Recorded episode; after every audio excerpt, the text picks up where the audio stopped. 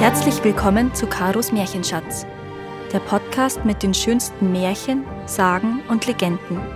Für Kinder, Erwachsene und alle zwischendrin.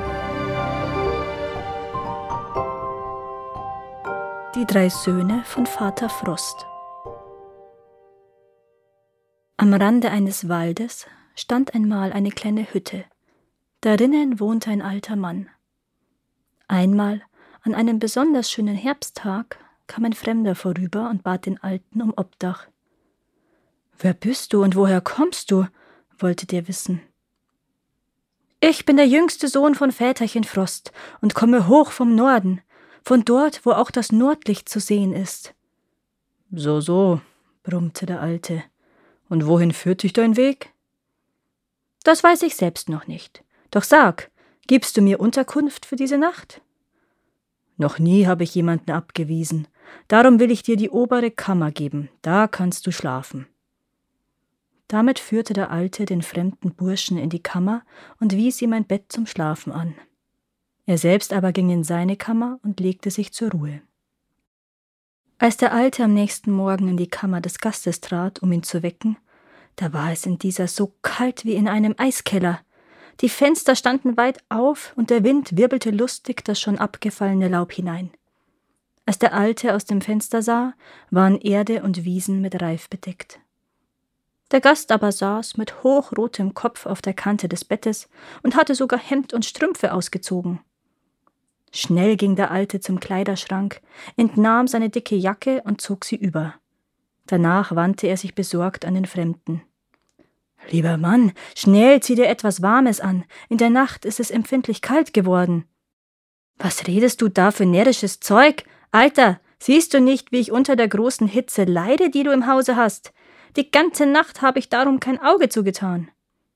Geschwind zieh dich an und treib keinen Spaß mit einem alten Mann. Hier hast du Brot, Butter und etwas Milch. Du wirst gewisslich hungrig sein. Ich will einmal nach meinem Garten sehen. Während der Alte in seinen Garten ging, zog der Fremde hurtig seine Kleider an und begann heißhungrig zu essen. Als der Alte nach einer Weile zurückkam, konnte er den Gast nicht mehr finden, denn dieser war weitergezogen. Schlecht ist sie, die Jugend, und ohne Anstand. Nicht einmal bedankt hat sich der Kerl. Na gut, ich will meine Äpfel ernten, damit sie mir in den kommenden Nächten nicht erfrieren, brummte er verdrießlich und machte sich an die Arbeit. Es vergingen einige Wochen, als eines Tages so heftig an seiner Tür geklopft wurde, dass das ganze Haus erzitterte. Was ist das für ein ungehobelter Gast, der mir die Tür einschlägt? Und was will er? Alter, mach mir auf, ich komme von weit her und bin hundemüde. Seit Tagen habe ich kein Auge mehr zugetan. Da öffnete der Alte die Tür und ließ den Fremden ein. Wer bist du? Woher kommst du? Und wohin führt dich dein Weg? Ich bin der mittlere Sohn von Väterchen Frost und komme von dort, wo das Nordlicht strahlt. So bist du also der Bruder des Burschen, der neulich bei mir übernachtet hat, gerade als es den ersten Reif gab. Ja, ich folge meinem Bruder auf der Spur.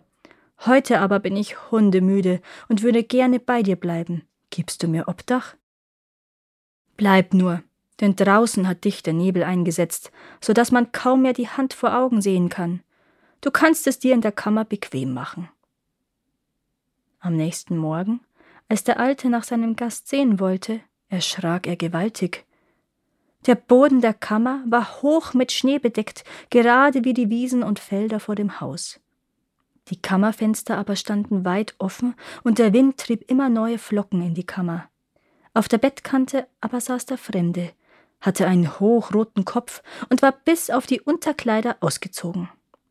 Ströme von Schweiß liefen an ihm herab, und er sagte Guter Mann, was hast du nur eine Höllenhitze in deinem Haus? Die ganze Nacht habe ich keinen Schlaf gefunden. Aber lassen wir es gut sein. Es scheint mir, dass dort, wo du frierst, ich vor Hitze beinahe umkomme. Damit zog er sich an, öffnete danach seinen Ranzen und holte Proviant hervor, von dem er dem Alten einen Teil anbot. Hier, nimm, Alter, und mach kein so böses Gesicht. Hab Dank für deine Aufnahme. Zwar hat mir die Hitze in der Nacht arg zugesetzt, doch lass uns nun in Frieden voneinander scheiden. Sprach's und ging nach einem kräftigen Händeschütteln seiner Wege. Bald schon hatte ihn der graue Nebel verschluckt. Etwas mehr Anstand als sein Bruder hatte dieser, und er war ihm wenigstens um ein paar gute Worte und Proviant nicht leid, dachte der Alte, holte seinen Schal und seine Mütze hervor und machte sich an seine Arbeit. Von nun an wurde es jeden Tag kälter. In einer eisigen, hellen Nacht rüttelte es erneut an der Tür, dass es dem Alten war, als würde die Karte einstürzen. Wütend schrie er. Was für ein Halunke ist draußen vor der Tür und was will er? Lieber Mann, ich bin ein müder Wanderer und brauche dringend Schlaf, darum bin ich ein wenig ungeduldig. Verzeih mir mein Ungestüm. Kann ich vielleicht diese Nacht auf deinem Heuschober schlafen? Der Alte öffnete die Tür, um zu sehen, wer draußen war. Da stand ein kerniger Bursche, der lächelte ihn freundlich an. Was bist du denn nur für ein närrischer Kerl? Es friert Stein und Bein zusammen und du willst in dem Heuschober schlafen. Komm nur herein. Hier hat es ein weiches Bett für dich. Hab Dank für deine Einladung, aber ich will doch lieber im Heuschober schlafen, denn es ist mir angenehmer, wenn ein kühlendes Lüftchen über mich streicht und ich das Licht der Sterne sehe. Wer bist du und woher kommst du? Ich komme von dort, wo das Nordlicht leuchtet, und bin der älteste Sohn von Väterchen Frost. Ach, deine jüngeren Brüder kenne ich schon. Sie sind beide recht hohe Gesellen. Der Jüngste hat sich noch nicht einmal für die Unterkunft bedankt, und der Ältere hat mir zum Dank ein wenig Proviant gegeben. Aber alles war steinhart gefroren, so dass ich mir beinahe die Zähne daran ausgebissen hätte. Was führt dich hierher? Ich will nachsehen, ob auch alle Sümpfe, Flüsse und Seen zugefroren sind. Du scheinst mir der rechte Geselle zu sein. Wenn du in einer so guten Sache unterwegs bist, so magst du schlafen, wo immer du willst.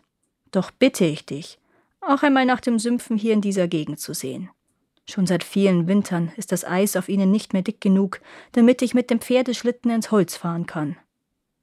Sei unbesorgt, Alter, ich werde mich darum kümmern, doch nun will ich mich ein wenig zum Schlafen legen, sagte der älteste Sohn von Vater Frost und stieg in den Heuschober. Der Alte aber trug alle Decken des Hauses zusammen und machte es sich nahe des Ofens bequem. Am nächsten Morgen war es eiskalt in der Stube. Dicke Eisblumen waren an den Fenstern, und der Alte brauchte fast eine Stunde, bis er seine vor Kälte erstarrten Glieder wieder regen konnte. Ich will sehen, wie es dem Burschen ergangen ist, dachte er voller Sorge und stieg die Leiter zum Heuboden hinauf. Da glaubte er seinen Augen nicht trauen zu können, denn der Fremde lag splitternackt im Heu, war über und über mit Reif bedeckt und schlummerte. Dem Alten klapperten beim bloßen Anblick die Zähne, und eine Gänsehaut lief ihm über den Rücken. Da erwachte der Bursche, setzte sich auf, klopfte sich den Reif vom Körper und sagte mit breitem Grinsen Entschuldige, Alter, dass ich mich ein wenig verschlafen habe, aber so gut wie bei dir habe ich schon lange nicht mehr geruht. Ja, hast du denn nicht gefroren? wollte der Alte wissen. Wo denkst du hin? Du müsstest einmal zu uns in den Norden kommen und meinen Vater bei seiner Arbeit sehen. Er wird langsam alt und mag das Herumreisen zur Winterszeit nicht mehr. Darum hat er uns, seine Söhne, ausgesandt, sagte der Bursche und zog sich seine Kleider an. Dann stiegen beide zur Erde herab, und der älteste Sohn von Vater Frost setzte sich an den Rand des Brunnens. Er öffnete seinen Ranzen, entnahm diesem Brot und Käse und hielt sein Frühstück. Als er fertig war, bedankte er sich noch einmal bei dem Alten, nahm seinen Ranzen und wollte davongehen. Doch schon nach wenigen Schritten hielt er inne. Na, so etwas. Nun wäre ich auch davongegangen wie meine Brüder, ohne dir etwas für deine Freundlichkeit gegeben zu haben, sagte er. Dann griff er in seine Tasche, brachte zwei Beutel hervor, einen roten und einen blauen. Er reichte sie dem Alten mit den Worten Hier nimm. Der Inhalt soll dich für deinen Ernteverlust entschädigen und auch für die Gastfreundschaft, die du mir und meinen Brüdern gezeigt hast, entlohnen. Der rote ist der Wärmebeutel und der blaue der Kältebeutel. Je nachdem, was du brauchst und möchtest, öffnest du den einen oder den anderen ein wenig. Doch hüte dich davor, sie ganz aufzuschnüren, du könntest ihre Hitze oder Kälte nicht ertragen. Nun aber lebe wohl, sprach's und war auch gleich darauf hinter einer Schneewehe verschwunden. Der Alte ging in die Stube zurück und wollte auch gleich die Wirkung der beiden Beutel ausprobieren. Vorsichtig machte er den roten ein klein wenig auf, da durchzog sogleich wohlige Wärme das ganze Haus. Kaum öffnete er aber den blauen, so entströmte diesem frostige Kälte. Von nun an ging es dem Alten gut.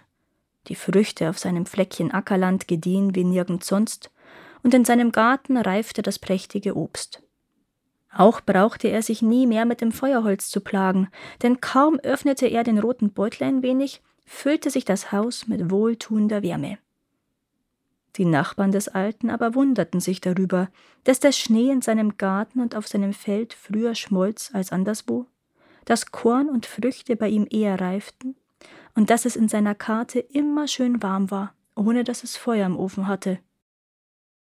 Schließlich erfuhren sie eines Tages, dass der Alte ein Zauberbeutel habe, mit dem er das Wetter machen könne. Da liefen sie schnell zum reichen Gutsherrn und zeigten es ihm an. Der begab sich zugleich zu dem Alten und fragte Stimmt es, was die Leute reden? Du habest einen Beutel, mit dem du Wärme machen kannst? Ja, Herr, es ist, wie ihr sagt. Schau einer an.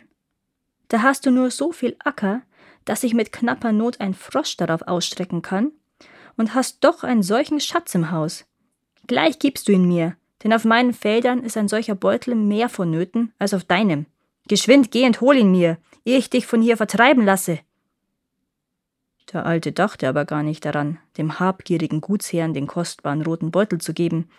Darum ging er in die Kammer, nahm den blauen Beutel vom Haken und kehrte damit zum Gutsherrn zurück.